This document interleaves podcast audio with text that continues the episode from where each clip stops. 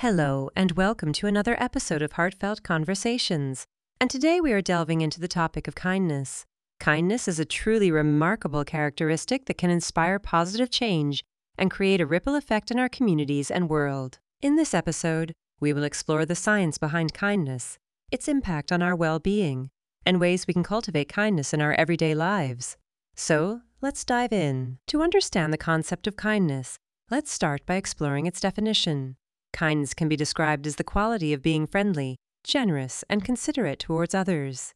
It involves acts of compassion, empathy, and understanding. Kindness is not limited to grand gestures.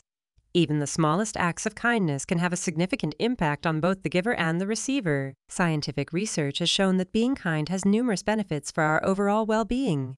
When we are kind to others, our brains release chemicals such as dopamine, oxytocin, and serotonin, which are responsible for feelings of happiness and contentment. In fact, studies have shown that performing acts of kindness can boost our mood, reduce stress levels, and even improve our physical health. One fascinating study conducted by Dr. David Hamilton, a renowned expert on kindness, found that performing acts of kindness can lead to a decrease in the production of the stress hormone cortisol. This means that acts of kindness have the power to reduce our stress levels, contributing to a healthier mind and body. Kindness not only benefits the giver but also the receiver. When someone experiences a kind act, their brain releases the same feel good chemicals that the giver experiences.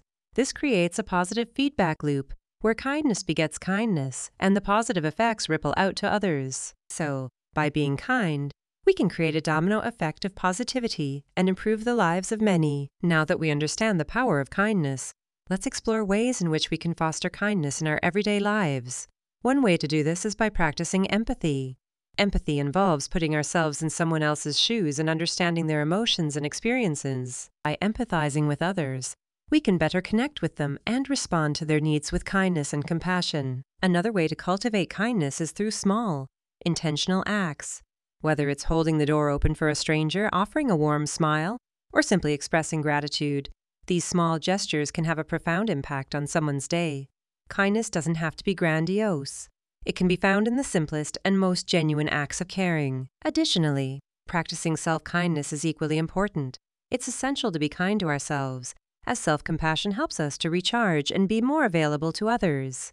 Engaging in self care practices, setting healthy boundaries, and acknowledging our own needs are all ways in which we can extend kindness to ourselves. In a world that can often feel chaotic and divided, it's more important than ever to cultivate kindness.